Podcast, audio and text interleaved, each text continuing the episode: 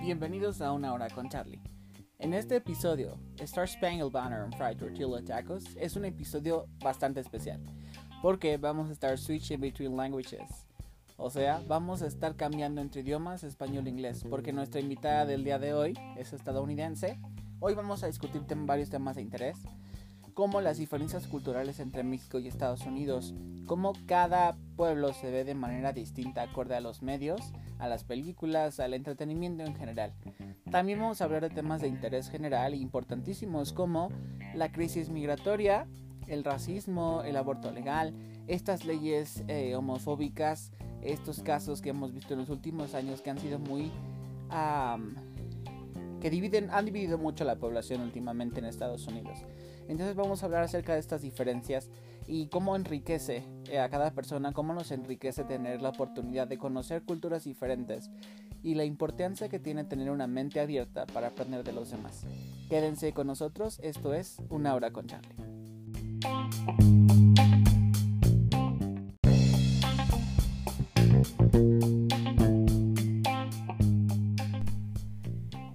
US and Mexico have always been put side to side regarding comparisons between one country and another, taking in consideration everything we see on the media, because I think the media plays a significant part in how people see each other, especially talking in our countries that have this kind of weird relation throughout history. I mean, I'm not saying that we're there's no diplomatic relationships or that we're not friends in modern times, but that the dynamics and treatment we get from each other has been quite different. And now the approach is uh, interesting. Uh, two countries together, sharing the same spaces sometimes, divided only by a wall on a borderline, but that are bonded since the very beginning. Territory changes, wars, humanitarian help, deaths, industry, um, commerce. It's impossible to think of America as a continent without Mexico and the US. Now, it is a real pleasure and amusement for me to introduce you to our special guest this time. On this episode, we have the amazing companion of Melissa Gray connecting all the way from Vermont to bring you all this episode that we are sure you will love. Welcome, Melissa. Gracias, Carlos. Thank you. so before we get started in our discussion today, I'd love for the audience to meet you a little better. So tell us a little about yourself, and you might not know this yet, but Melissa is actually fluent in Spanish. She's awesomely bilingual. So could you do it in Spanish for us, please? Sí, claro que sí. Bueno, es, es muy raro, pero cuando yo me fui a la universidad, cuando tuve unos 19 años, yo conocí un hombre quien nací en Honduras y así encontré la, la patria y bueno, no sé por qué, pero me fui a las islas de Bahía en Honduras y después al capital, um, pero fue muy emocionante. Ahí encontré algo que no, no tengo aquí. Y fue, sí. Y viví en Honduras unos 18 años, más o menos. Y también trabajé en, por la radio. Sí, I mean, eh, I know that you were a radio host in Honduras in the past. Uh, entonces fue uh, por la universidad, tú te fuiste a Honduras y estuviste ahí casi dos décadas. Y dinos, eh, ¿qué, ¿qué, fue lo que más te sorprendió estando allá? O sea, ¿cuál fue el choque cultural más grande que encontraste en Honduras? Puch, puchica. Uh, bueno, todo fue una, una sorpresa. Bueno, yo soy de los Estados Unidos. Um, anteriormente yo siempre dije Gringolandia. Pero bueno, uh, bueno, no sé, la cultura es diferente, pero um, bueno, nunca has visto uh, Europa.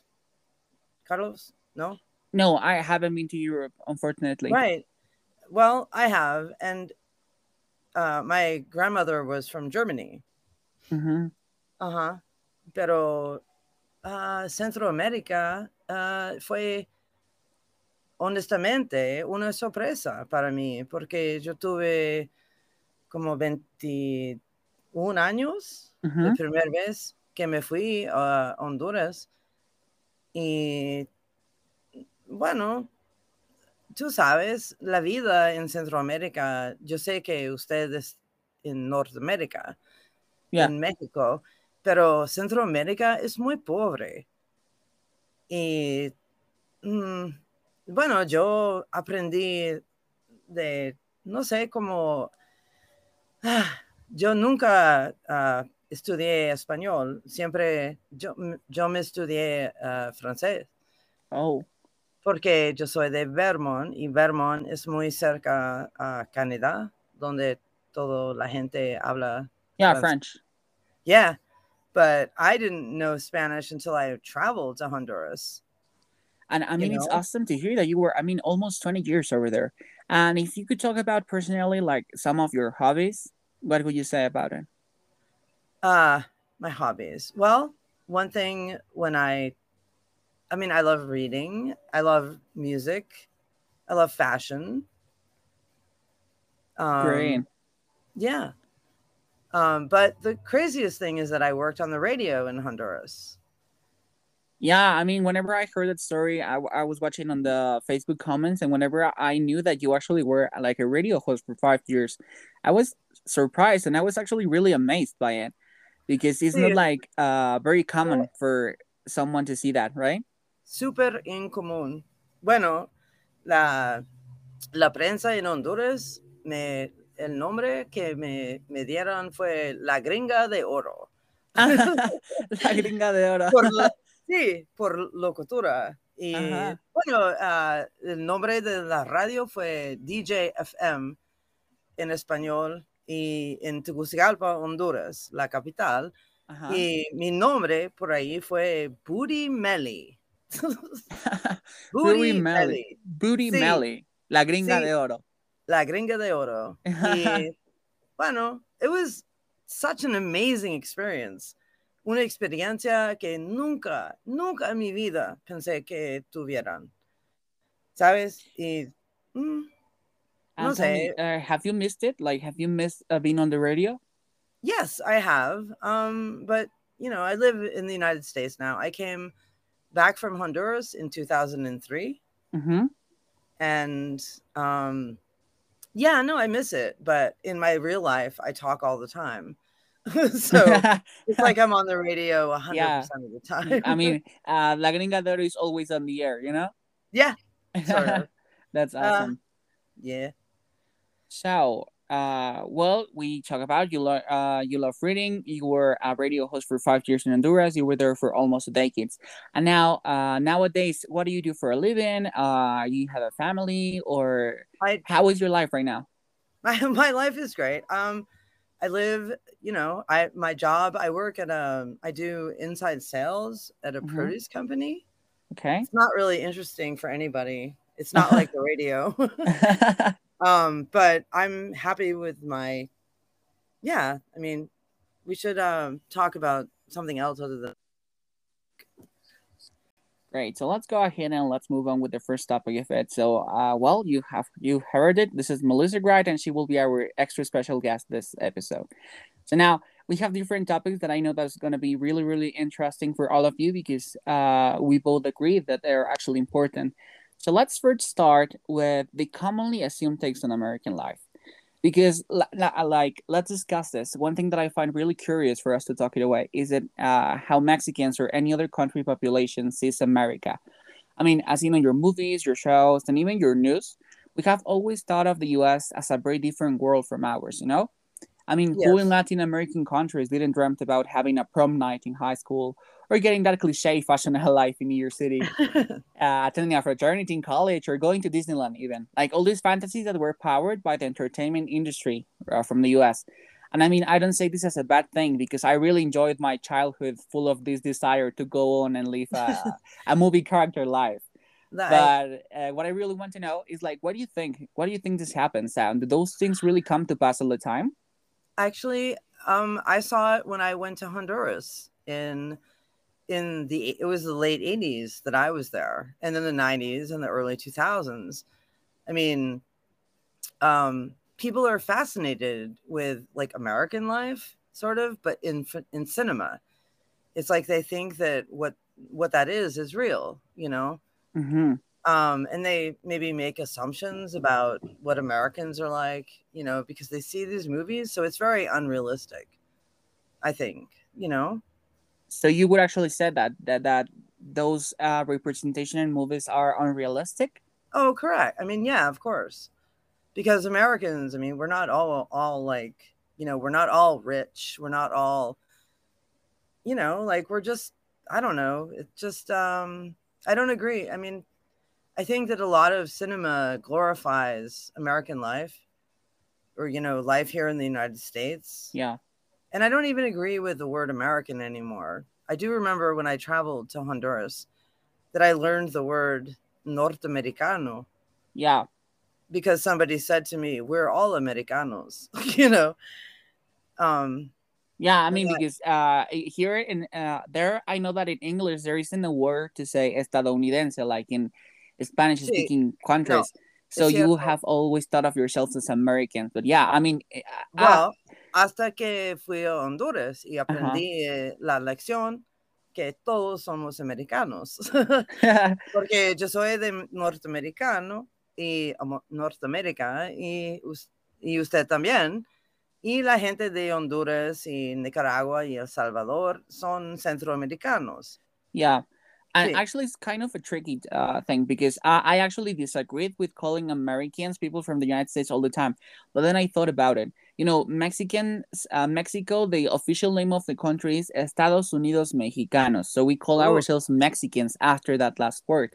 Oh. And you're the United States of America. So you call yourself after the same last word, American. Correct. So I thought first that it was actually really unfair for you to call uh, yourselves Americans, but then I thought about it, and I think mm. that even though for other uh, languages might be a little uh, unfair, I think that is actually like okay because it's the only way that you know to call uh, yourself. But from. we can learn other ways. ¿Entiendes? Like we can learn. Uh, Americans, look, I love where I live. Yeah. Um, but I am not a patriot. I'm not gonna. I mean, I. I don't mean to get serious, but I mean, we've done a lot of things in your like Mexico, Latin America, Central America that we should never have done. So I myself, as an American, a gringa, I mean, when I worked on the radio, it was really nice, really heartfelt because I felt, I mean, I do feel ashamed sometimes being an American. Um, yeah, like, I mean, I do get that because uh, right? sometimes, like, you have like, like a privilege that, mm-hmm. uh, and when I was on the radio, I actually, there were people who sent me like people who never un- knew that I was like a gringa, you know, mm-hmm. and they were like taxi drivers in Honduras and and they liked what I was saying and they sent me like plastic bouquets of flowers to thank me. Oh, that's great. That's cute. You know, like I mean, like I'm just one person, but I think that my country we could do better. Uh, um, uh, it's like an awareness, you know. Like I think that that's what you maybe some of Amer- some Americans are lacking of, like this awareness of the privilege that uh, you may have over there and how yes. different is the life over there and and here and i don't understand what you say like uh like there has been a lot of conflicts with the us like within the world like in some countries uh, we can see it actually on the news even yes. And it's something that has been going on like since the very beginning and i do feel that uh, but uh, as you say like we can learn new ways not only you uh, as americans but uh, uh, even of course also us. Well i mean i um i know i do understand right now i mean isn't mexico um like we're let's talk about what happens. Why do people leave mexico? I mean i don't know don't you guys have like i know in honduras and from what i read in the news right now i mean you guys have like cartels just like killing people. Yeah. Um, and that's actually so, uh, like the the other thing that i wanted to approach like uh, how it goes vice versa. How do you see our countries from from that point of view from america? And actually now that you mentioned that about the cartels and uh, these uh, drug dealers and stuff I think that is actually a big problem here in Mexico, especially yes. in the northern part. But mm-hmm. I do feel that sometimes the media uh, put it all away, like everything or everywhere, it's all drugs and stuff. And actually, it's, it's not actually right. I mean, like it's uh, it is a problem. No. It is a big problem because I well, mean, Mexico. problem here too, Carlos.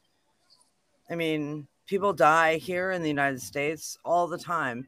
You know, they just reported uh, that like we the united states has exceeded 1 million covid deaths. And in that time which is two years from 2020 no 2020 to 22 mm-hmm. um 100000 people have died of overdoses. But that's not because of i mean i think that's like a sign of how sad people are you know I, I, I actually think that that's quite an interesting uh, sentence. How sad is people? Because I, I watched this documentary uh, the other time on Apple TV, and mm. there they said that actually one third of global population has had or knows somebody that had a problem with mental health. Right. Uh, and I actually think that that's really, as you mentioned, like a reflection on how our lives oh. are going uh, on and how is modern society uh, right. working. Right. Well, I mean, you just said it. It's part it's a reflection of our society. I mean, right now um you know, here in the United States, people are I mean, actually this is not I don't know, but I mean, right now we're having a tough time because we've got like a bomb load of do you, do you know who Donald Trump was? Yeah. I mean, yeah. who doesn't know that guy? Oh God. but I mean, our my country, which I again I'm not a patriot, but I mean, we're literally almost at a civil war right now because mm-hmm. of yeah like it has been a very divisive country since 2016 right like yes. like uh this uh bipartite working like on republicans or democrats like it really has been making americans struggling since 2016 on that right correct and uh-huh no, no. Oh well, I was I'm going to ask you like, what do you think that like are the most uh, commonly assumptions on Americans that actually are different? Like, how do you think that? How different is America on your eyes? That that is not how the world sees it. Well, America, the United States, I'll say, because I hate that word, America. Because so, we're, I mean, that sounds silly, but, um, I mean, we're there are like I live in Vermont, which is in the very northern northern part of the United States, mm-hmm. and we're very close to Canada. So when I grew up, like I I spoke Spanish or no, sorry, French, mm-hmm. um, a little bit, and we my family would cross the border and go to Canada. Um, Americans are aren't. I don't really know. I don't even know that I can defend Americans right now. Um, I, I mean, I, I, think that's something that actually uh, many people think of Americans like in the whole world. And I'm not trying to be rude or offensive or anything, but I have seen videos on YouTube and stuff wherever um, people think of Americans as dumb people. So, what do you think about it? Like, well, why do you mean, think that happens? Americans are dumb. yeah, yeah, but I just like i mean i'm scared about the way that the world is going down right now like i mean here in my country we've got people in power who you know like who i mean i don't mean to bring like immigration into it mm-hmm.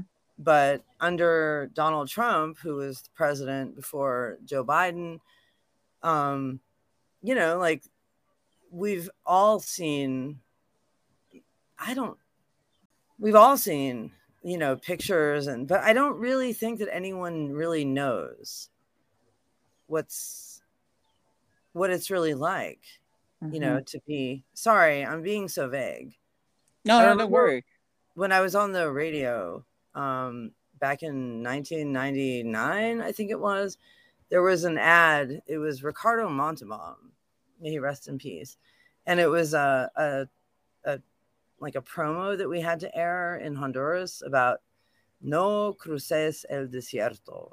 Mm-hmm. you know, about not fleeing to, well, I mean, I don't know if you read the news, but here in this country, there are people who talk about how immigrants are flooding our borders. Yeah. And we know that's not true. so uh, in this case, it's not true, but uh, how is it real? I mean, how, what is the reality on that? Like, what does I mean, really I happens there? I haven't been there, but I mean, right now, even the Biden administration is mm-hmm. not. I mean, nobody. I mean, even Ukraine people, which I mean, everybody should be out outraged by the. I mean, it's sort of a little bit of a metaphor, but you know, when people from the Ukraine are fleeing are fleeing war, just because they're blonde haired and blue eyed doesn't mean that they're I mean, they're immigrants, just like the people at our borders. And actually, that's something that I was about. I mean, whenever we talked about that, I, w- I was really yeah. going to ask that, like, how how um, immigrants are taken different uh, only because of their skin tone and, and, yes. and, that part. Like, it's really, really a reality. It really, so, really is. And I hate it. I really do. Yeah. Um, it's actually quite interesting to see because I do believe that sometimes the media only takes like the negative parts or exaggerates right. the negative parts in order for you to uh, for them to create like this kind of disorder or this kind of um uh, in Spanish we call it amarillismo. It's like being uh able to try to manipulate the crowds uh, and the people. See, yes, I I think I understand. Well, I mean, but isn't it really us who are manipulated? Like nosotros? I mean, this is what makes me ashamed to be American sometimes, you know, because we've done terrible things to, I mean, you know, one thing that I do remember about my history with mm-hmm. Mexico mm-hmm. is that you guys, like when the slaves back in the 1800s were running Mexico declared declared slavery illegal. Yeah, we did. Yeah, actually, it was in I think 1810. Whenever yes. we made our independence, uh, we're like the father of our independence. Yeah. Uh, declare slavery illegal, and then yeah, it it took like half a century for you to do it, right? Oh God, yes. Um, yeah i mean it's actually really really curious to know this like to get to know like the uh, truth reality because of course if i go to the news or you go to mexican well, news or i go to american news the information it's going to be different because of course they want to highlight the positives but, of their own country. So what do you i mean what do you think carlos of americans? Like what's your you know you asked me what um you know we think of mexicans. What do you think of americans? Well um this is this is like a, a, huge question. You know, I have worked in customer service in the past for American countries. So yes. I, I do know that uh, how some Americans see Mexicans as. I mean, I get tons of discriminating verbiage over there, like people yeah. calling me Pedro or asking for a real English speaker, asking me to go back to my country, even though I wasn't there. And I mean, yeah. I'm not I'm not assuming everyone is racist or discriminatory because well, I have really got good friends and met amazing kind people from there Good. But I do think that it's seen way more often, like the bad part. So that difference is really there, you know? Well, what are we gonna do about it? I guess is the big question. Yeah, because it's like something that How do has. We... Uh huh. Yeah. No, I mean we're in 2022. This kind of racism should not stand. No, definitely not. Because I mean, that difference is really there. Because whenever I go on vacation here and I see foreign people, like mm-hmm. uh here mexicans treat them almost like royalty like i think that, that yeah. that's fed up on the stereotypes or power or beauty that's how i was or... treated when i traveled in honduras in the beginning you know it's crazy it should not yeah. be allowed yeah yeah i mean for being white right like i, I mean yeah. i didn't want to uh, point it out that way no you're I fine i'm white, white. oh my gosh i mean i've been on so many adventures honestly carlos like in honduras like that I should not even be alive, but it's because I'm white. Seriously, I was arrested once by the Honduran police. Oh my god! And well, how did it happen? Uh, I was ni- uh, it was 1988, mm-hmm. and I mm-hmm. had a sed- cedula, which so like I had to bring my passport in mm-hmm. to be renewed, and so all I had was a set. It's called a cedula Oh, a okay, yeah. paper. Yeah, Yeah. cédula. and I was with um, some Nicaraguan friends in a like a place, and the military police from Honduras came in and asked for all of our passports, and and, they told me to hide in the bathroom. Yeah. Anyway, it was different then. It was the Cold War. and, and and they arrested you, but uh, why for? Yeah. Well, no, they didn't. They at least Oh. they just took me. They didn't arrest me. I wasn't in the in jail. Oh, okay. Yeah, they just like took me on a a ride in their truck. Like, well, they. I mean, it was the '80s. Uh, Central America was sort of, you know, it was the Cold War. The Sandinistas and the Yeah. yeah. yeah like some difficult times so now uh i mean uh it's really interesting to talk about this because we have uh uh talk about how do we um latin american countries see america like some uh idealization like we think that is like the best and uh, paradise uh, even you know like we It's almost uh try to consider like america like a whole different world because of as, as we mentioned like the movies and stuff and it's really interesting to go vice versa because i mean it's it's really different uh, for example i have seen that America usually sees us like a mustache brown funny people, like with a hat and a poncho on, drinking tequila, partying. I mean, the great example that I have for that, I mean, Cinco de Mayo isn't really a celebration for us. No, and not. I, yeah, and I think uh, some people, I mean, almost every American take it as our independence or something. And it's a pretty common day for us. Like, we don't actually celebrate it. And don't forget that sepia filter that you got on the movies whenever Mexico appears. Like, it, it seems like a Midwest, like an old West city in the desert.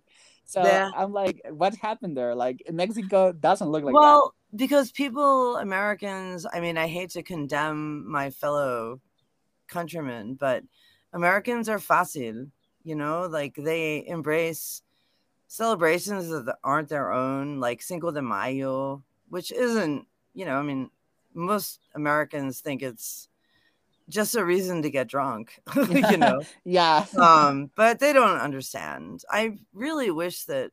I mean, I think un unless you travel somewhere, it's Mhm. really hard to understand another place unless you're very open minded. That's right. I think that's that's really really uh, true. Like, how Yeah. hard is it for somebody to actually understand different cultures or trying to understand them? Uh, if not by traveling, you really have to have a really open mind because Yes. otherwise you won't be able to actually understand it. And I mean, No. I, I don't think that me- we Mexicans are upset by you to use Cinco de Mayo celebration. Like, it's actually like, uh, it doesn't affect us. You know, like uh, we don't care about No, it I know. but it would be more accurate for you to actually like take uh, like uh, September the 16th because that's our uh, independence. So that's actually Ooh. super weird. And you know, uh, other example that I actually really love is a fried tortilla tacos. I mean, tacos that you have over there are nothing like tacos here in Mexico, like the authentic Oh. tacos. Like they are so They- different. Are awful tacos. oh my God, Carlos. We Americans make the worst tacos. and even when you ask them, like, is it a soft taco? Like a Mexican taco, like a real taco? No, it's awful. Americans do things to tacos like shredded iceberg lettuce and fried crispy tortillas. That's crazy. Yeah, I mean, I have seen that, for example, Taco Bell or Chipotle, that they have this this fried tortilla tacos, or I mean, burritos. They're not Mexican. No. America invented them. That's not even Mexican food. So it's like super, super weird to see that. I because- actually no, Uh-huh. I've argued with people about it. I've said like we don't eat burritos, you know, like in Latin America, or I mean, yeah. So yeah, like it's not a thing. Like it's something that uh, Americans made up. yes, we make up a lot of things. well, I mean, it would be great if it was only food, but I mean, uh, But it's let's bigger not than discuss that. further. yeah. Oh Jesus. Yeah, because I mean, I, I really love that whenever I see uh, and I meet some people from there and I tell them like, "Hey, I'm Mexican," they're like, "Oh, so you must love tacos," and you're like, "Yeah, but not the ones that you actually know as tacos because we have this soft tortilla uh, tacos. I mean, the tortilla, and then we have some meat on it or uh, some onion, cilantro, and uh, salsa. You know, so that's an authentic taco. But See? the ones like it's, uh, I mean, the crispy ones are like no, like, Disgusting. No. They're Yeah. disgusting. Somebody brought me, I mean, even in Honduras, we don't eat a lot of tacos. Taquitos es más prevalente. Okay. No sé. Pero, wow. I mean, yeah, gringos, they, we ruin like all the foods. I mean, uh, maybe, but you know who run the foods even more? Uh, British people. Like you know that they have invaded the world to get oh my like God. especias, and they have the worst food ever. Sí, no tengan, no tengan especias, porque, sí. um, ¿sabes? You know what I love though? Do you do you eat in Mexico tamales? yeah. Oh my god! In the Oh, morning, whenever you're God. starting the day, Quiero un tamal. Yeah. I mean, they are absolutely. My my grandmother actually every year on the second of February we have a celebration whenever we used to have a lot of tamales. Like like, like she prepares like three kilograms of, of tamales. It's like maybe 50 tamales get out of there. So we eat a lot of tamales on that date because I mean they are Ay. delicious. Qué rico. I mean, I, I, wanna- uh-huh. No, go ahead. No, no, no. I'm sorry. I was just saying like yeah, like tamales are awesome. Yeah, they are. So have you tried like different kind of tamales whenever you were in Honduras?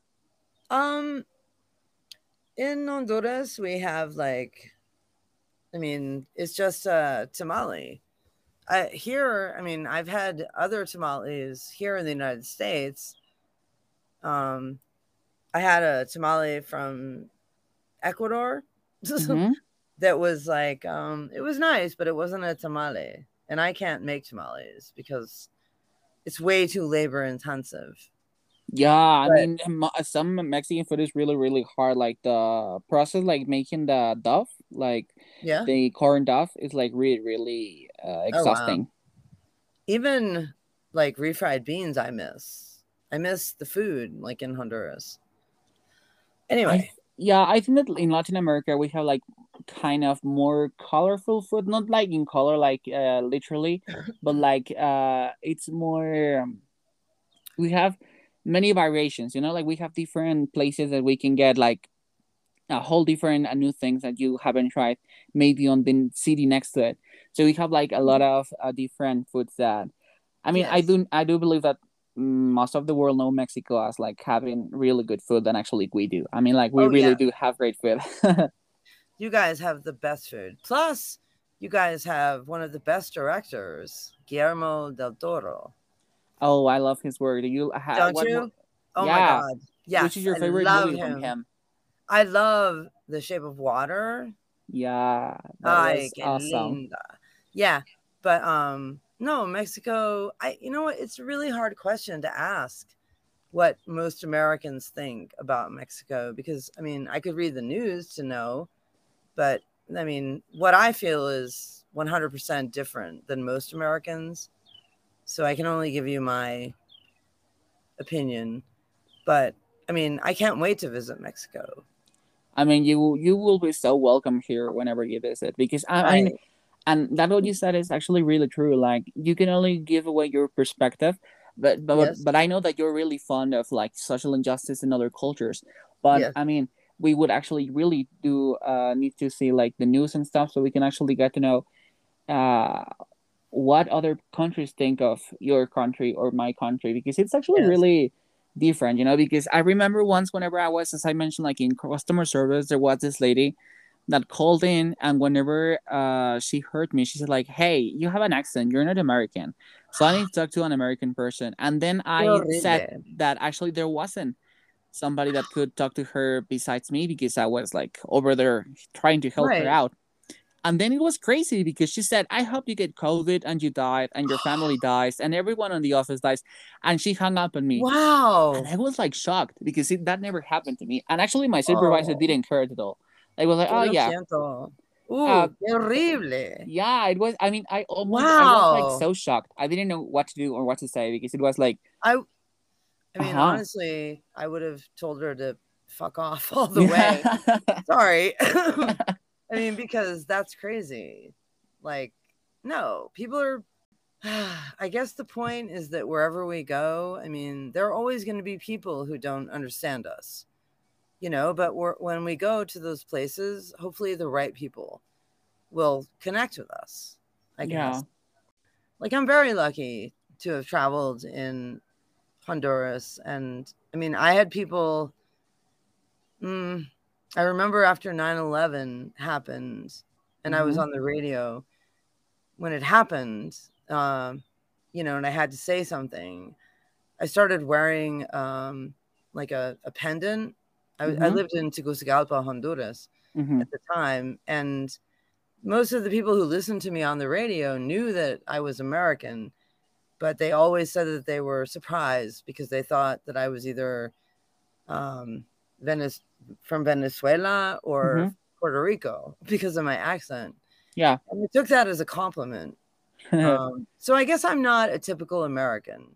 You're not. I mean, definitely you're not. No, I'm definitely not. um, so, yeah, I mean, I mean, and as we mentioned before, like it's really hard uh, if you don't have that opportunity, like to travel. It's really yeah. hard for someone to actually try to learn or understand another country, another yes. culture. And I do believe that that idealization that we have on America, like almost the whole world has in America, especially we Latin American countries that have like this American dream and stuff we it, it's easily for us to try to learn your culture than for you to learn ours so it, i mean cases like yours are really really the fewer because not everyone has really that open-minded uh, uh, state of being for yes. you to um, try to understand us like vice versa not only because i do believe that sometimes americans or not only americans but spe- uh, english speaking countries they uh, think that uh, you are we are not deserving for for you to actually try to understand us no like like sometimes they feel yeah. those countries or people like they they deserve the world and we Americans, have to understand them mm-hmm. yeah pero así sabes una cosa bueno fue un libro publicado en 1932 o 6 fue uh, el título fue El Americano Feo, the ugly American. and it really was like, I mean, you know, the first time I ever traveled outside of my country, mm-hmm. I went to Finland. Oh. Yeah. And I mean, sometimes I would pretend to not be American because I don't want to be known as, yeah, I mean, uh, I guess I am the different American yeah, um, like not like uh but yeah, Americans mm-hmm. are very for example, the immigration problem here in the United States. Or the non-immigration like problem. it's uh yeah, it's like a matter that actually uh, helps you out to see what kind of person you're talking to. Like it, it really does give you like that difference, right? Yes. Yeah and actually, now that you're talking about that book, uh, there's one that may you know that is uh, Heart of Darkness from Joseph Conrad. And oh. uh, he actually, on that novel, he talked about uh, his experience being on uh, on Africa whenever he traveled to it, seeing like the consequences of Belgium invasion. Yes.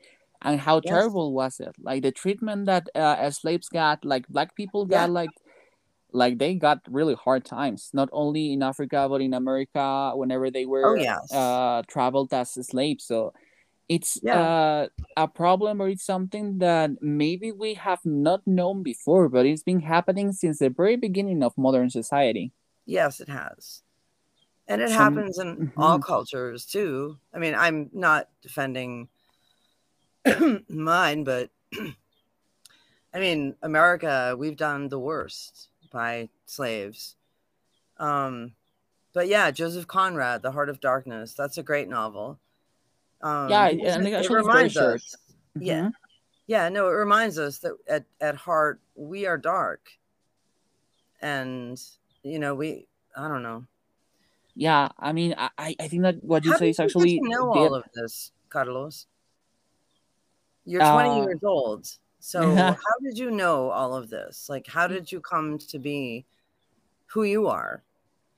Wow. I, actually, I really appreciate that question because I don't think that no one has ever asked me that. Uh, I do believe that whenever I was younger, uh, I wasn't like that that person that had a lot of friends. Like I wasn't like the most uh, outgoing person, and I had like hard times in my childhood sometimes. So yeah. I had like my relief or my comfort was my the school and learning, and then whenever I really found out that I was fond of literature and reading, uh, it really became my safe place, you know. Me and then uh, thank you so much. Fue un uh, lector. I'm a reader since I was four years old. I've loved to read, and it's actually a, a, an awesome way for you to uh, connect with different lives. I mean, uh, when yes. uh, I heard this phrase that says that if you don't read, you will only live once, like one life. But whenever you are a reader, you actually get to live a thousand lives. And yes. I think that that's actually correct because you're able to live throughout characters or throughout uh, adventures, you know? Like, yes. like it understand human nature. Whole new worlds that you never would have eh, known. Yes so yeah like that that's that was actually like my way for for me to get to this point like uh, reading was my safe place you know learning and reading and knowledge was my safe place to guard myself from the real world until yeah. i understood that i was actually had to face it at the end so yes. i just became then uh, like i just started trusting on myself but at the same time i kept that you know i kept my roots as a reader i kept my roots as a knowledge seeker yes amazing Thank you so much for asking that. Actually, that's an You're awesome welcome. question. No, that's great. Well, I'm just curious because I mean, it's not every day I get to speak with you, and you're in Mexico City. Yep. Yeah, and I'm in Wilder, Vermont, United States. So it's such different places, and here we are. You know yeah like like so so far away because i mean you're uh like in the northern of the states and i'm in yes. the almost in this uh, not in the south but like in the center of mexico. So yeah. we're really far away like thousands of miles or we're like 4000 5000 miles away from each other right now. Yeah. But here we are. And that's connecting. the awesome thing about technology right? Like we're connecting through it and we're mm-hmm. able to speak and to know each other throughout this. Like that's an amazing opportunity. It is um, now, mm-hmm. uh, take it well. Going on further, I would really love to expand like the topic that we mentioned before, like migration in modern times. So, mentioning uh, how America is a country built out of immigrants, I feel like it's a trigger for conservatives to just explode with the topic. I mean, even though it's actually true, you know, because it was founded by European immigrants. I know. I'm not. They, uh huh. No, go ahead.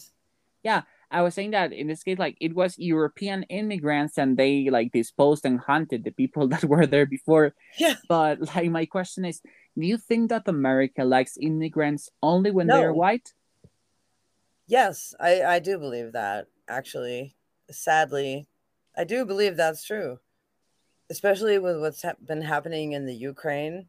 Mm-hmm. Um, you know, and they look more like what most Americans and I'm not even really sure what that means, most Americans, because we all don't look the same, you know?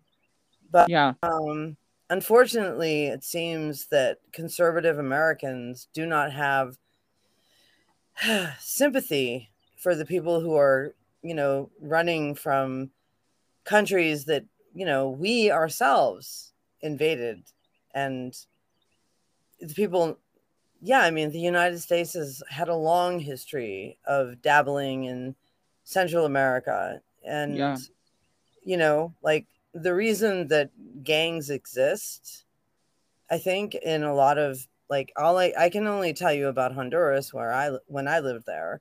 Mm-hmm. But I mean, most of the gangs, I mean, they were from here. They were just people who were, you know, deported back to the US and, the US literally, I mean, we upheld all of that. And yeah. now we've got, um, I think most Americans, and I, when I mean most Americans, I mean conservative Americans, like they, I, this is such a hard topic because yeah i mean so like such a huge thing that uh, has so the dimensions like political uh socials like history like it has so many dimensions and i think that a great example of this was cuba because i think that cuba like i have seen some footage over there this week on the news on mexican news uh, about how cuban people is like uh, really having a hard time with poverty but then mm-hmm. i i actually seen that they always mention and blame communism. I mean, I'm not saying that I Oh no, support either es communism cierto. or capitalism, but they never mentioned that some of the root causes was that America forbidden all the other countries to help Cuba. I mean, they never mentioned it. Bueno, yo, uh, I went to Cuba. I visited La Habana in 2000 hmm um, when I was living in Honduras. And Cuba, I mean, I'm actually proud of Cuba for standing up Yeah. to the to the you know the U.S. blockade. And I I was actually thinking that the other day myself about why Americans like why are we afraid of communism? And I don't mean that as a blanket statement, Yeah. but like why has the ha, why has my country always used communism as some sort of you know scary thing? Um, you know, like be careful but I mean, the honest, the on, honestly, I think it's because it might be spot on. I mean, I don't mean communism works, but I actually even used to like Fidel Castro. Um, Oh. No, not like him. yeah, yeah, I do understand. Like some of the ideas that he might have weren't that crazy. I, I do get that. Like you're not saying like you're a communist, not, not uh, either a capitalist. But yeah, I, I do feel that. I I, I Well, feel you on that. Even like in the 80s in Honduras or Nicaragua, when I traveled there and Daniel Ortega was president, hmm and he was a communist.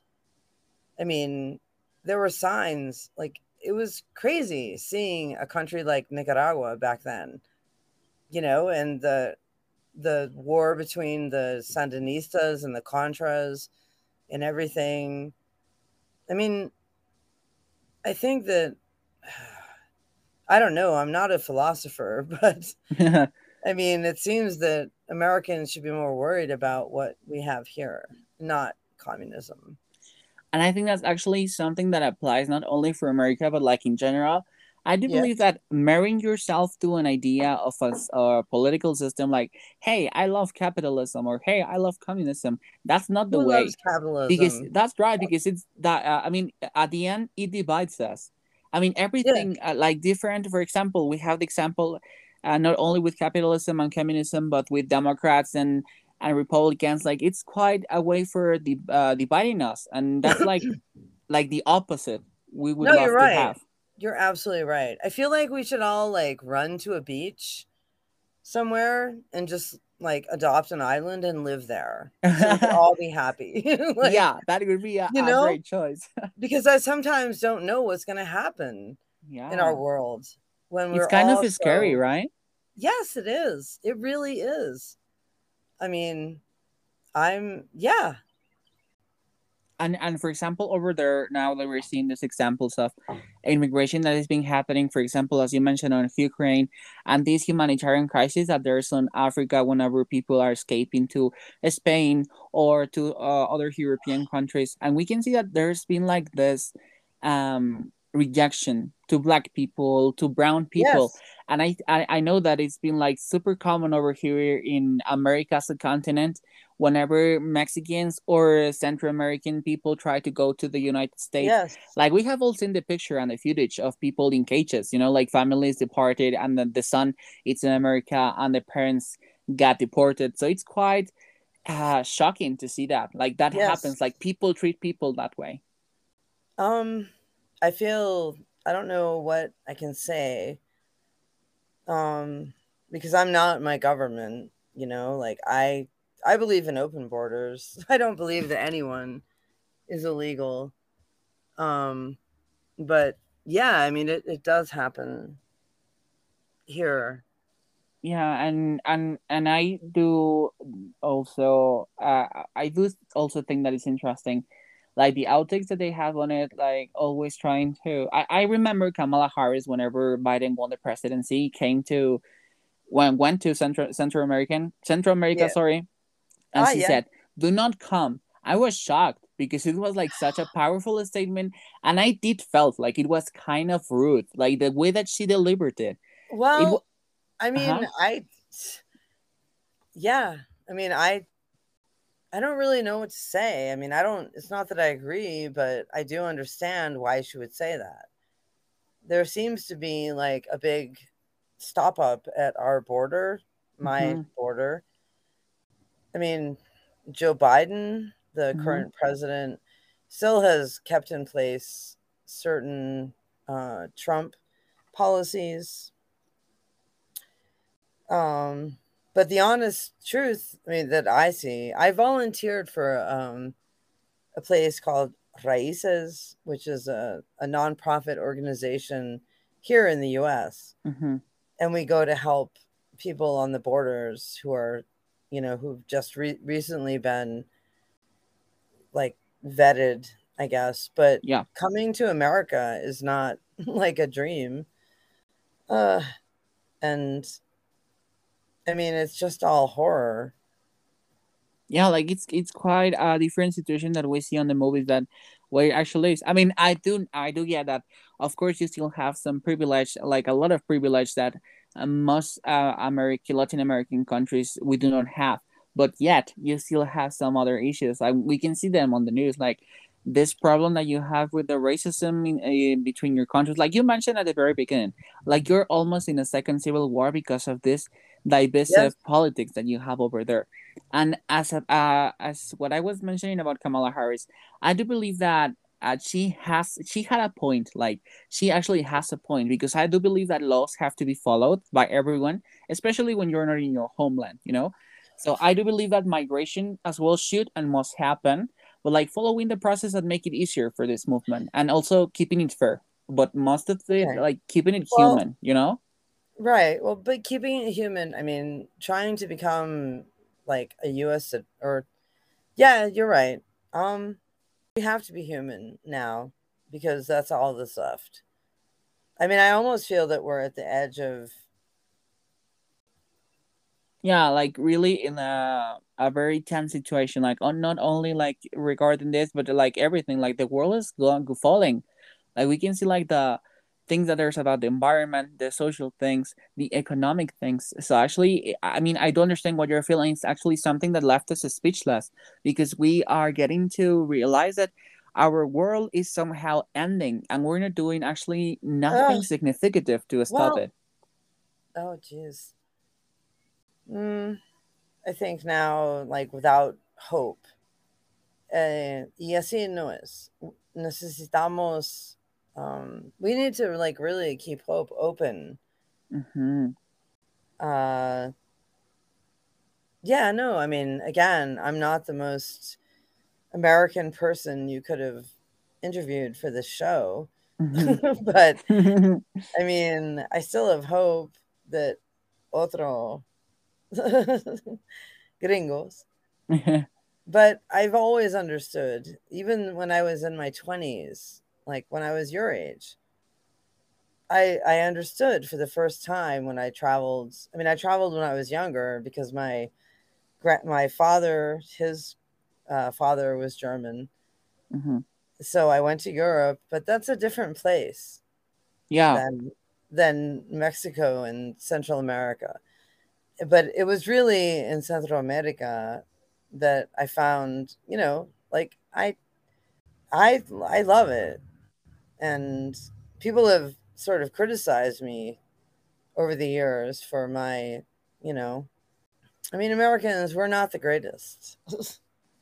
Yeah, and we mentioned, like it's it's getting tired to say this word or to repeat this, but I do believe uh, that if we uh, if we were more open minded, if we get the chance to truthfully, from heart to heart, try to understand that we're not the only persons with problems at the moment, and that we're not the only ones that might feel this way or that, or to accept other opinions without having or trying to tear them down, we would actually understand how the world works because it's kind of uh, something very moving. You know, whenever I see documentaries about this, uh, I remember that whenever the feminism uh, started, like a bigger movement over here in Mexico, yeah uh, you sometimes think that you're surrounded by people that understand that. But whenever you go, I mean, you can simply go to Facebook, for example, and you can go to watch the comments on a post about uh, social injustice or whatever, and then you realize how much work do we have left to do.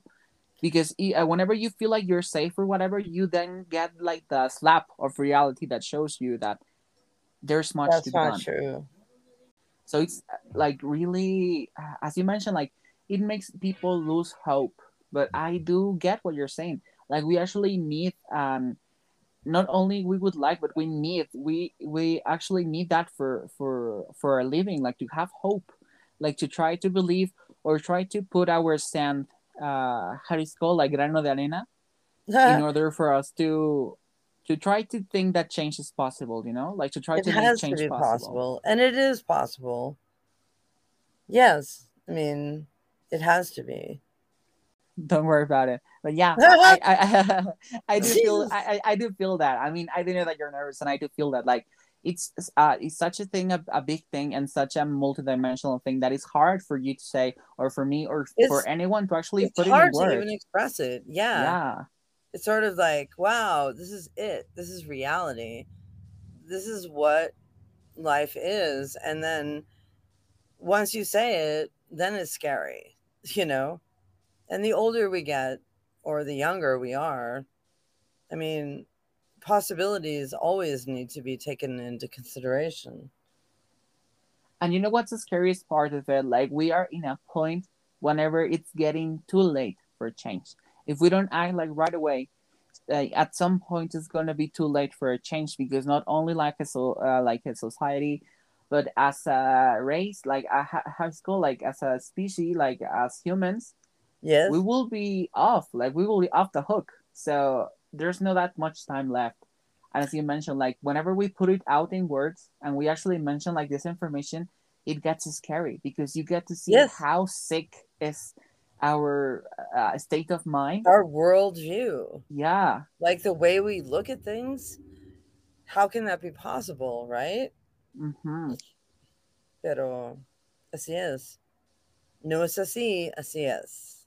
and uh, actually uh, uh, there, there's this famous case that happened just happened in mexico like a couple of weeks ago in monterrey nuevo leon in the northern part of mexico Mhm. there was this this girl uh, i think she was uh, younger than me like 18 19 and she got uh, she was missing because she was on a, a party with her friends on late night and she got in a fight with them and they left her on the freeway you know like they left her in the middle of nowhere so then she got lost uh, she went missing and i think that the outrageous part is that whenever she went missing people were looking for her everywhere like they were checking all around and they searched for a hotel whenever uh, they thought that she might be able to find a refugee there but she wasn't there and a couple days after that they found her over there dead in the water tanks so Oh, it was wow. it was really obvious Oh. that somebody put her there so it was that. outrageous yeah That was awful.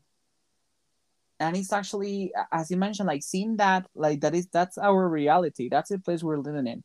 Not only like uh not mattering the country. Like just seeing in the news every day how sick is our society and how sick is the world. It's terrible. It's scary, Carlos. It's scary to think about that we have to talk about it, you know? Um but uh, what do we do to make sure that our reality isn't ruined by terrible thoughts? and that's the hard part right like to think about how how can i make the change Yeah. possible I don't know. I mean, do you, well, you're very young. Um, when I lived in Honduras, uh, there was a thing called Hurricane Mitch. Yeah. That hit in Mhm. 1997. And it killed like 50,000 people in Central America my god. and 5,000 people in, in Tegucigalpa, where I lived. Yeah. And I lived there and I became like a I did I mean I I helped as much as I could but I mean Mhm. in my whole lifetime I've never been I mean what a weird experience for someone like me and I think about it all the time like you know I'm not from there. Yeah. But I witnessed it and yeah you felt it. Yeah. And i think Um, that that in that kind of situations is whenever we can see our true human nature whether we are like yes. kind of person that looks up for help like try to help other yeah. people or sort of like, different. are you a Mhm. superhero or not? yeah I mean, that's really what it's asking you. Are you a superhero or are you not? Yeah, and I think And that is so- uh, almost like every little action that we have. You seen the series uh, The Good Place? No, I have not. Well, it actually kind of talks about in comedy, like how is that, like how every action that we may or not do uh, affects the, on how do we uh, affect other people. And I do saw a post or the other day on Facebook whenever they say that people sometimes think uh, that the little actions do not matter or, and stuff, but Oh, I they do, do believe matter. so. Because, for example, smiling to a stranger or telling a stranger they look good could be a difference between the day of that person or or the life of that person. You know, so it's like yes. going to the same as we started on. Like if we were more loving and caring and kinder, it could be really different. Yes, it could. Doesn't that seem to be like the beau- most beautiful, perfect way we could all be? It seems easy to us, but it's not easy for everyone, Yeah, unfortunately. and I do And I think that that's what's- uh-huh. What's hard, you know, for people Yeah, like be- us. That's right, because we cannot be happy all the time or be kind all the time. But at least we can try, you know? Right. So it's actually something really, really important, and I'm I'm I'm super glad that we actually touched this because it's actually something that uh really, really uh goes deeper, not only like on the topics that we're discussing, but looking the roots of humanity. Like it goes deeper, like that kind of behavior and how can we improve ourselves for others and for ourselves uh, actually. Yes. We And can now- only be better if we travel. That's I mean sometimes there's no money for that, but I mean reading it's Yeah. another great option. reading is the low cost option. right. so now uh, moving on i would really love to talk about this that uh, i mean it's really related to what we're discussing right now uh, talking about how racism abortion and anti-gay laws have been going uh, in the us that is considered first world country so specifically whenever we're talking about this 2020 black lives matter movement the don't say gay bill and the roe versus wade case that is actually being like in trend right now because people want Yeah. to ban abortion Yeah, the US seems to have a problem with itself. I mean, there's a a guy who's governor of Florida. His name is Ron DeSantis, hmm and he is banning like everything gay. Like it's crazy. I mean, I'm not gay, but I still like it matters to me. You know, it's crazy. Here in my country right now, like they're banning laws against like helping transgenders. Um, and they're smearing it as if, you know, like people are um you know, like grooming kids to be yeah like what- like what they uh, uh, are. that's right like banning for for them to be their real selves. And i Yeah. actually do think that this i mean as you mentioned like you're not gay i'm not gay. Like we don't we don't actually have to be part of the community to Right, understand we how much they suffer. Because but we like can still understand. that's right because i mean if we imagine that somebody took away like some great experiences that we have on the very beginning of our life like as a teenagers like whenever you have your first love or your first crush and stuff it's something that gets stolen from them so Yes. it's easy to understand them like trying to to know like it's hard for them and especially whenever this kind of laws like this kind of bills are going on like really uh very scares uh, me, yeah dystopical It's well, yeah, and I live. I mean, I live in Vermont, here in the U.S., where you know abortion is still, and, and you can say gay, yeah um, but I mean, it's a scary thing that's happening in my country. It, there is a lot of, you know, like anti-gay legislation going on right now. It's crazy. tell, uh, tell me, whenever I mean, as we were mentioning before, on 2016 there was like very diverse country in America. Yeah. So, uh, how did you handle it? Like, uh, what happened over there whenever the elections were due? what happened whenever you you saw on the TV that Donald Trump won the elections? What happened, and what did you saw over there? The reaction. oh my god. of Well, I mean, I am not a fan of Donald. Trump. never ever. What's crazy is that my boyfriend that I live with actually Yeah. was. Yeah. And oh, before 2000 and I mean, I really had never thought about politics yeah. until I saw, you know, Donald Trump. I mean, he's just awful. And he's done more to divide our country. Yeah, it's crazy. No, I I mean, when Donald Trump was elected, Uh-huh. uh everything, I mean, chaos ensued. It's been an awful four years for those of us who've And I think that Donald Trump, what really uh, he did was some speculation. You know, like he actually didn't ever did like some things that uh, he said on the campaign or some very powerful statements that he made, like very uh, racist or uh, xenophob- xenophobic uh, thoughts that he might have. But uh, whenever uh, he speculated a lot, you know, on Twitter and stuff, he was speculating all the time. So I think that that fed that idea of divisive country, like having or you pick this side or you pick this other side, but you cannot be like, trying to no be donald trump was i mean he's definitely a nationalist. Yeah. I mean that's the only word i know other than racist. Um you know like he wanted you know white blue-eyed people to embrace the idea of xenophobia. You know he made everyone afraid. Anyone who was willing to listen anyway That's right, and I and I think that's a really important part. Like anyone that was uh, willing to listen to that, yeah and they turned their ideas on that. And Yeah. whenever uh, this uh, case of George Floyd happened in 2020, like what was happening? What uh, 2019 2019? Like were you um, surprised by the reaction of people, or or do you find uh, that people that you know maybe have been like some racist ideas over there? Like was it like uh, a shocking time for you to actually being on that time uh, checking Well, everything up? I was really lucky because I have some Muslim friends from Libya. Okay.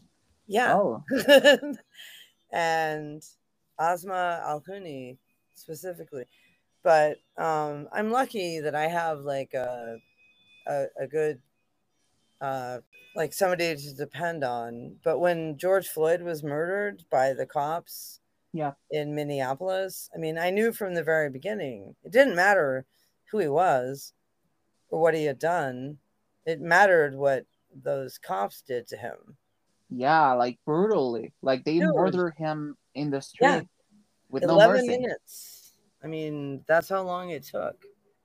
And I think Uh, that actually that case moved the entire world. Like the entire world started to question how do we see America and how do we see racism? Like not only in America but in the whole world. Like it was something that I don't remember the word, but it was actually something that really, really moved people from all over the world. Well, yeah, because we're all aware for the first time of something, you know.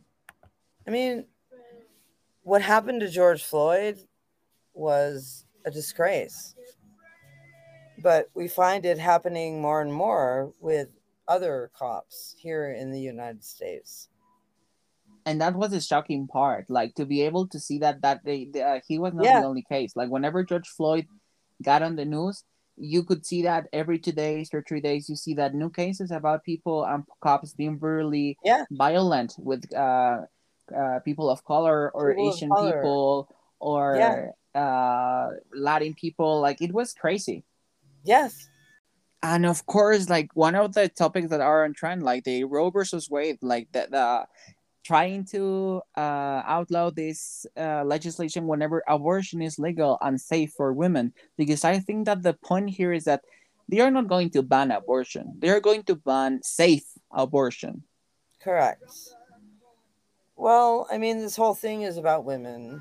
Yeah, I mean, I think that uh, the Supreme Court leak by Alito, like, it's just a little glimpse of what is in store for the United States. The Supreme Court has the final say. Roe versus Wade was something that was national here in our country. Mhm. So it, you know, safely gave women the right to an abortion. Yeah Not everyone may agree with that, but just it's not something that should ever be reversed. It's That's just gonna- right. no, not ever.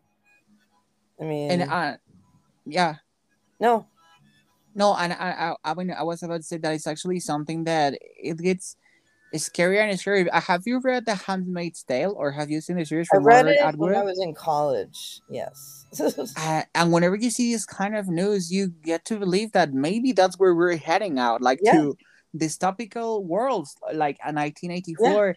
Uh, like it's really something that scares us because It's I mean, in Mexico, uh, abortion is not legal in every state. Like we have been fighting for it, like because Mexico City, for example, it is legal here, and many uh, states have uh, made abortion legal, but we still are fighting over because uh, there's some people that yet believe that they can make choices for somebody else's body. So that's really not like what we're trying to have. Not like cool. it's their body, their choice. you Their know? choice. Exactly. So we were just discussing abortion rights whenever we were talking about this Roe versus Wade case, the 70s case that we were talking, that we were discussing on how nowadays men are trying to decide over women's body and how it, that that would be like going to medieval medieval times, like going back to King Arthur stuff, like that those times whenever we were like the dark uh, the dark age. So whenever we are trying to overthrow rights, like human rights, uh, such as deciding for yourself, like in this case, the women deciding for themselves to have or not to have a baby. So in this case, uh, it, it was quite shocking for us to actually discuss this kind of topics, and we were actually kind of nervous because this this situation, this um, talking, it's always hard because there's uh, as we mentioned in the podcast, there's all dimensions on it that is quite quite interesting and quite hard once again to discuss this kind of topics. So yeah, that's that. Um, how did we come to an age whenever uh, we're supposed to be modern, and yet we are trying to overthrow and to blame women to do something they don't want, to trying to ban LGBT communities, especially right now that we're almost in June. So we were talking about that, like all this kind of laws, like as we mentioned, the Don't Say Gay bill, this Roe versus Wade overthrown case, this Black Lives Matter movement that was uh, started in 2019 with George Floyd polemic. So yeah, it's quite an interesting topic that we were discussing further. So yep, we were discussing that. Unfortunately, Melissa couldn't make it to the end of the podcast. Uh, first, we had some timing issues that we weren't uh, prepared for, so we weren't able to continue with the recording on the same day. And afterwards, we had some scheduling problems wherever, uh, whereas her times and my times weren't matching, so we weren't able to finish the recording. But we decided to actually pause this episode since uh, we actually got most of the footage. We were all uh, almost done with everything. We were just missing one last topic that I will discuss further. But yeah, um, unfortunately, we weren't able to get that this like uh, last 10 15 minutes of it. But it was a great discussion. We had a great time with Melissa, and I am very thankful with her for her participation on the podcast. So yeah, as I mentioned in the last segment, we were talking and discussing about this uh, polemics that are happening right now in the U.S. And I'm going ahead in English because uh, I'm guessing that in this occasion we will may uh, we may have some listeners from the U.S. that might be listening to this episode due to Melissa's participation. So that's why I'm going on in English. I will return to Spanish, of course, but uh, right now I'm going in English. So yeah, uh, this is just like a little uh, pause, like a little stop for you to understand why Melissa is not longer in the next part. It's not that she uh, got off or she didn't want her to do it. It's because we had some scheduling problems. That, but we were actually really having a good time. We were having an awesome time, and we're sure you're gonna enjoy whatever we did record. So right now, I'm gonna go ahead with the next part. So uh, guys, thank you so much for listening, and let's go and let's move ahead. So, wrapping up this abortion, this Don't Say Gay bill, this Black Lives Matter movement, like these social causes that are so important nowadays for us as a society, as a modern society, allegedly.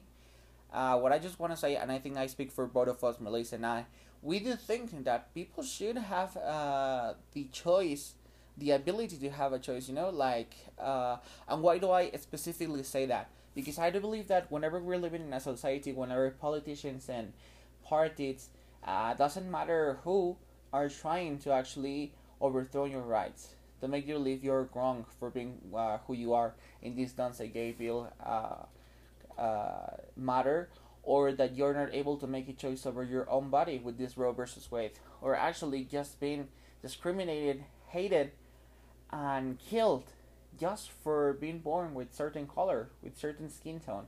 Whenever we saw this with George Floyd and this Black Lives Matter movement, so we don't actually want to go ahead like a lot further because I do understand that it's uh, there are three very complex, long, and really interesting topics for those three. I mean, we just want to briefly touch that, and we just think that we shouldn't live in a society whenever somebody, uh, a group of people, don't matter who, are trying to make us uh, feel less or are trying to discriminate us, to hate us, to actually uh, make us have a terrible, a terrible time. So we just want to say that uh, no matter who you are, where you come from, what do you do for a living, uh, where are you, uh, how are you, like, I mean, like, the physical part, like, it doesn't matter your skin tone, it doesn't matter how you look like, it doesn't matter how you love, or what your choices are, we just want to say that you are loved, and if you don't feel like you're loved, you should uh, really uh, look for help. And not like help always uh, help is not always like in an emergency you know? Like help is always on the way whenever we feel like sometimes we have the blues and sometimes we feel like we need that.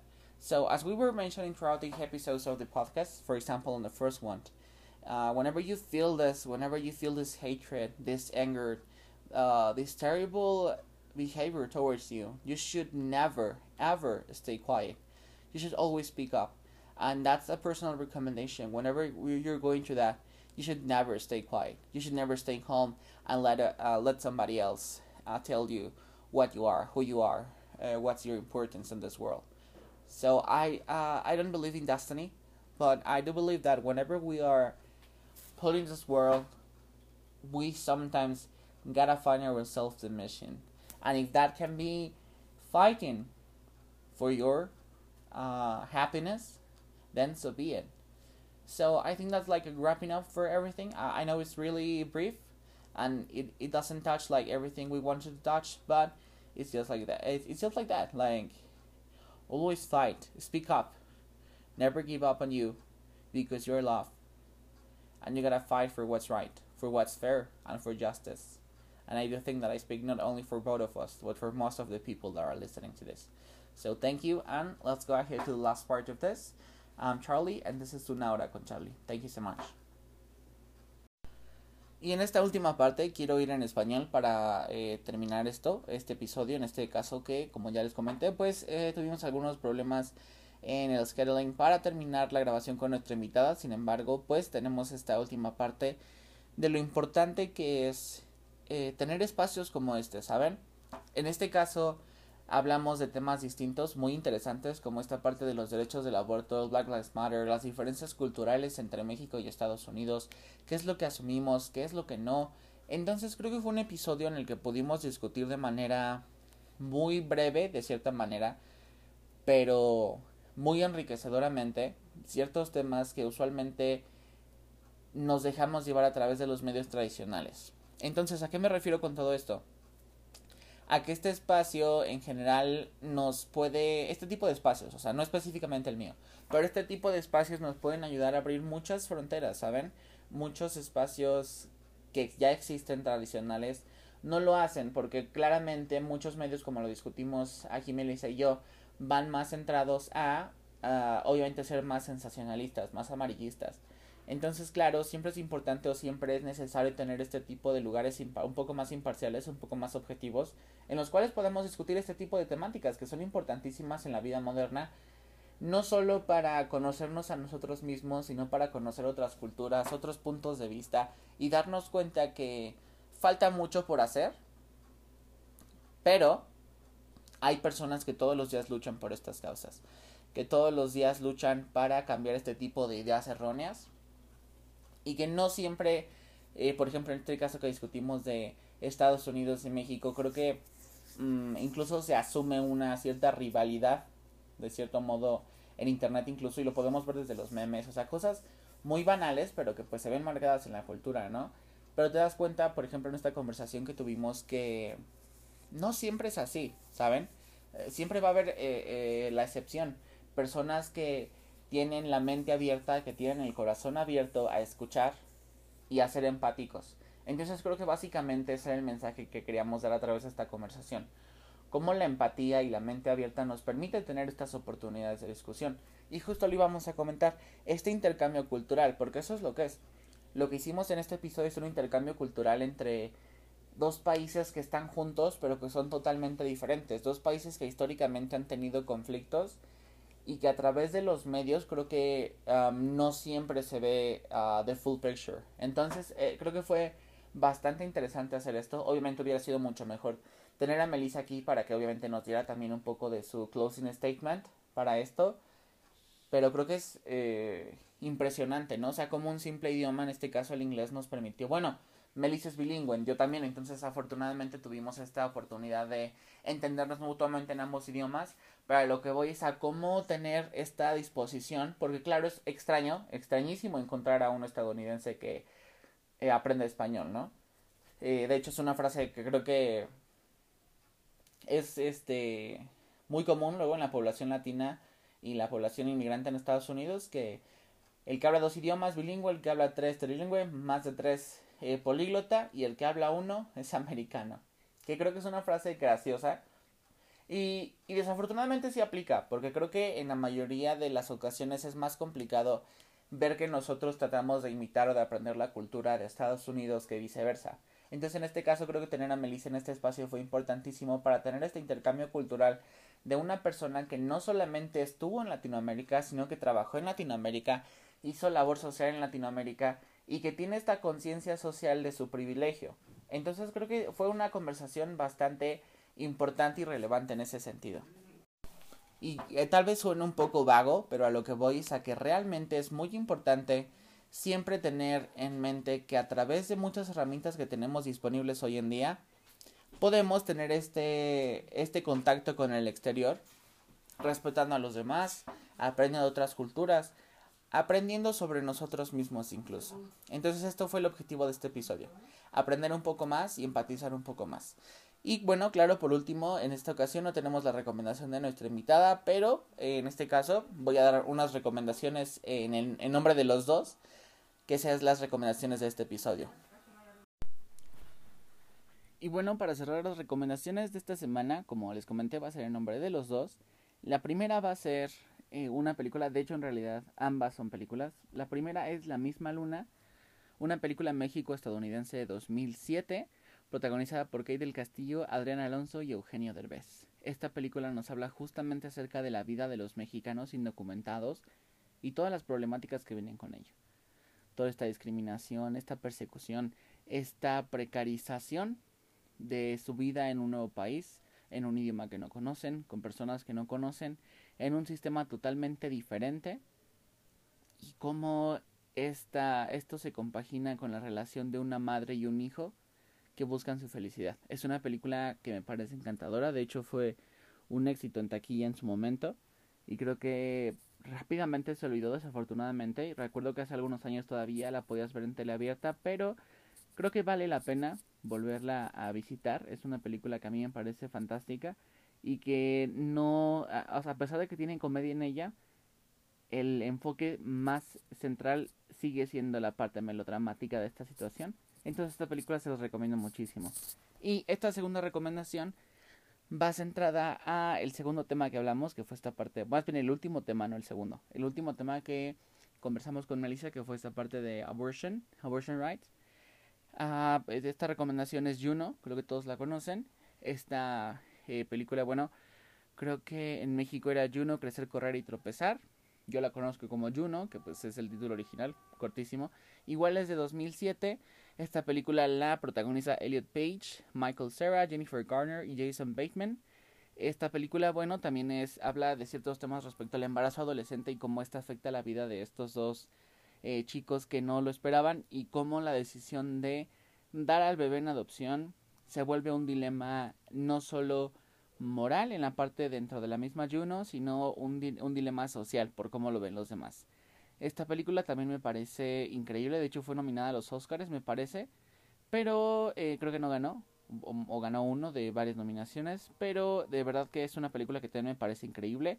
La vi hace algunos años. Eh, creo que fue en la escuela justo que me dejaron reseñarla, pero vale muchísimo la pena. Ambas películas creo que son muy ilustrativas de los temas que hablamos brevemente el día de hoy y que en realidad puede que abran su pensamiento o los invite a la reflexión. Esas son las recomendaciones de esta semana. Y pues creo que en realidad, después de esto, eso es todo. Les agradezco muchísimo. I do want to thank Melissa Wright once again for participating in this podcast with me. Uh, I'm do sorry once again that she wasn't able to finish the recording with me, but I'm still so thankful with her participation. Muchas gracias por escuchar. Yo soy Charlie y nos vemos a la siguiente.